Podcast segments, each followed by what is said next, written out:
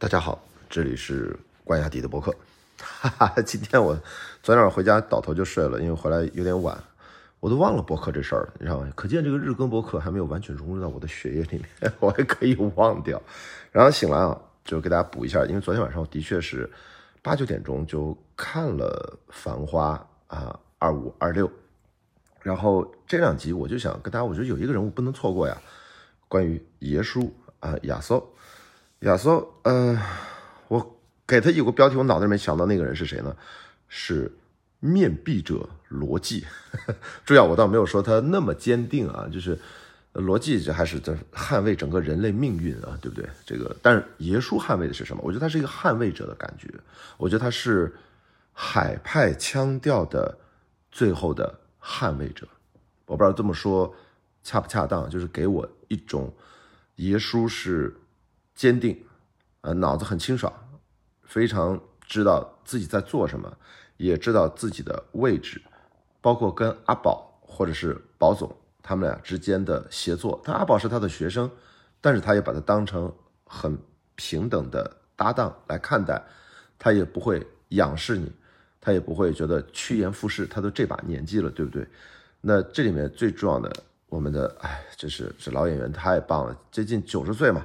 因为大家都知道，他济公的形象，对于我这个年纪的，呃，年纪稍微大一点的观众来说，那是在电视上深入人心。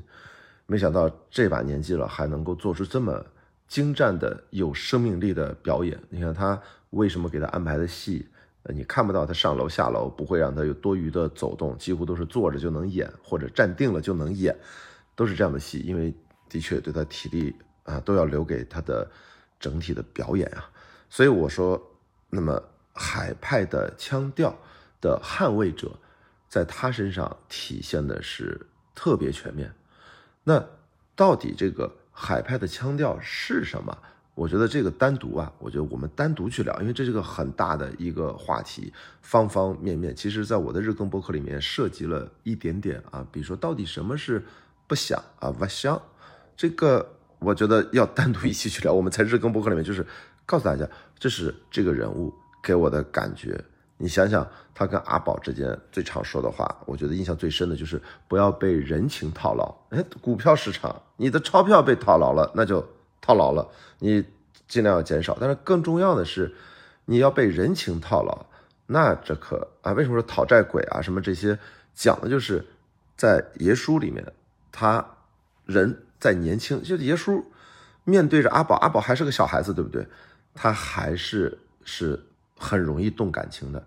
但爷叔的感情也很深切，但是他显然他已经在不同的维度上，他不会停留在只是钞票多少或者被这种所困。你想，他有两个娘娘，是吧？其实他等于有对呃姐妹花的爱人，那个用情之深也是几十年，只是在这个剧里面不会。正面表现啊！我提醒大家，看《繁花》，永远是要看剧没有拍到的部分，才是这部剧或者导演认为最重要的部分。这个在我日更博客里面绝对的很早就提到了。我看前四集还是第五六集的时候，我记得我就我提到不响的那集。对我记得不响的那集我就说过。那什么是我们没有看到的？我觉得耶稣大家看到的是他的。我刚才说像逻辑面壁者一样的坚定啊，老练，但是我觉得是充满智慧的老练啊，通达清爽，然后也讲求自己的原则。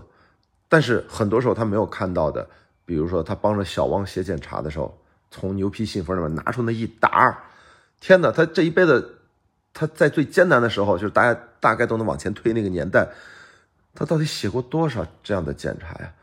然后他还能活成现在这个样，他的内核得多么的坚定啊！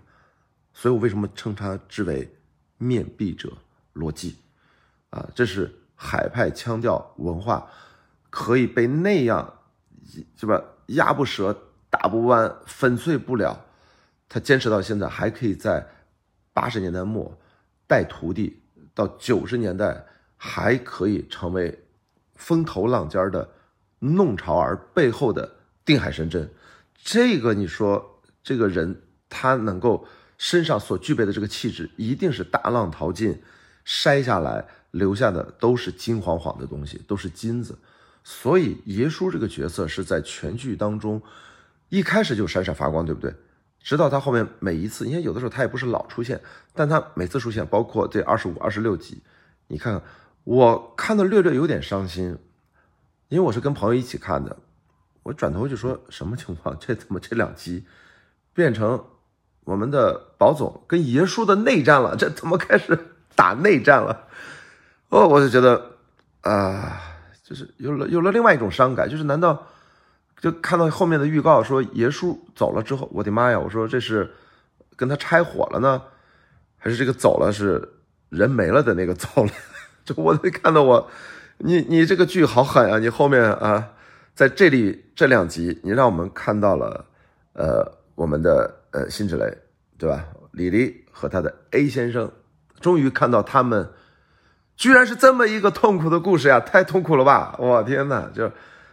这是全片里面最痛苦，因为我们这这集你看金老板去，呃应该是叫金老板，就是金美玲的呃那她的老公对吧？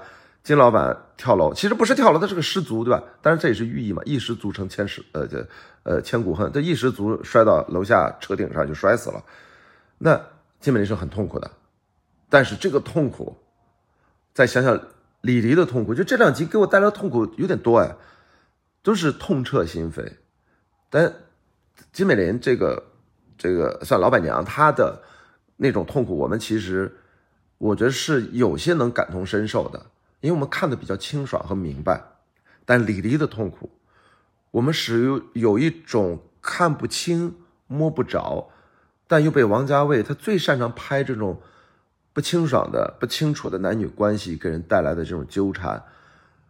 李李李辛芷蕾的那场戏应该是全剧看到现在，可能要求他爆炸和彻底释放身体语言上要彻底打开要被粉碎的最终极的一场戏吧，在车里面那样的痛苦的呐喊，因为看到自己的爱人就在自己的身后，对吧？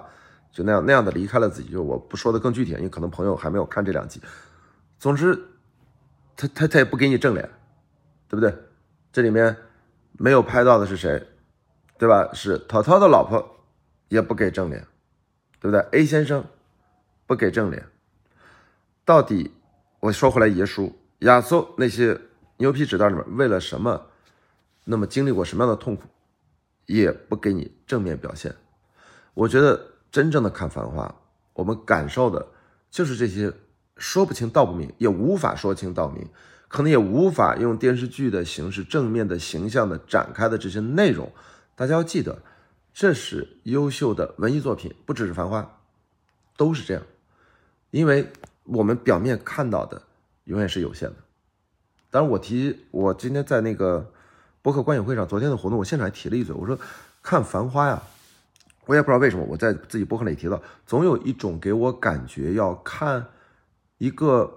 八十集到一百集的浩瀚的繁杂的电视剧，就像，呃，它不是，呃，追忆似水年华，不是尤里西斯，不是那种，那种写意的。我觉得它像是巴尔扎克的长篇小说，他特别的市井，他同时也有自己的风格化的追求，是，就是怎么说，样样的都能够涵盖到。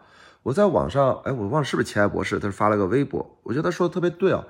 我为什么上一集把把我们的李黎脑子里面弹出来的是宫二，是因为我就觉得王家卫这就是在拍一代宗师呢，他用了很多拍一代宗师的那样的心情在拍繁华。这个心情是什么？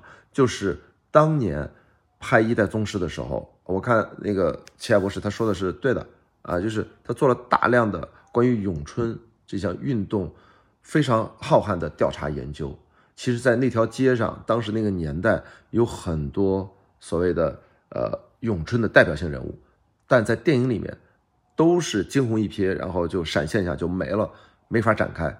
也就是说，一代宗师实际上也可以至少拍成一个剧集，把叶问为主角，周遭的那些老师傅们，他们都是传奇人物，他们的故事都可以展开。而我们这次《繁花》就是也做了大量的功课，哎。我们来看，是不是我们其实上，咱表面有人说也没错，就宝总和他身后的几位女人，呃，还有一位爷叔，就是我们接的亚瑟。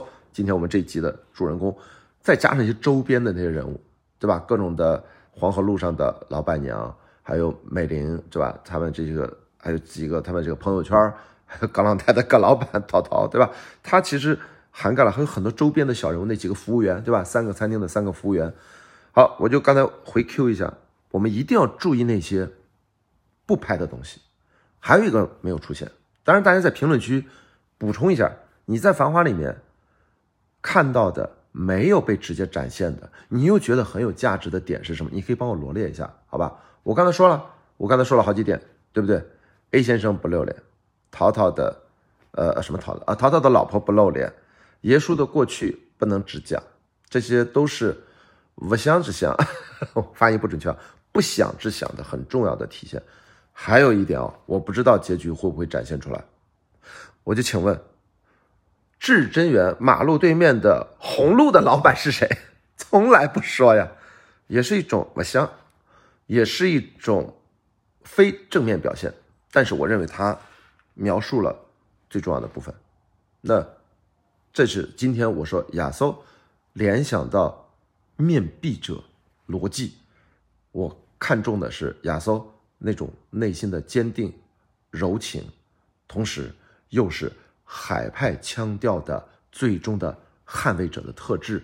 这是这部电视剧带给我，我觉得要谈到亚搜的时候，哇，我真的是是那种深情吧，感受到了王家卫导演对于上海的深情，他跟金宇成导演。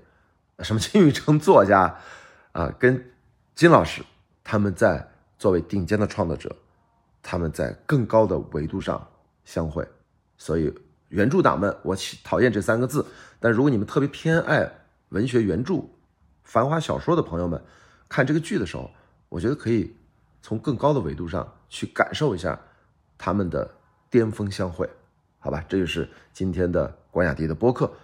就聊到这里，抱歉迟到了，但是还是会来的。我们今天晚上再补充今天这一期，我保证大家在十二点之前我就发了，我要补一下，好吗？明天见啊，不对，今晚见。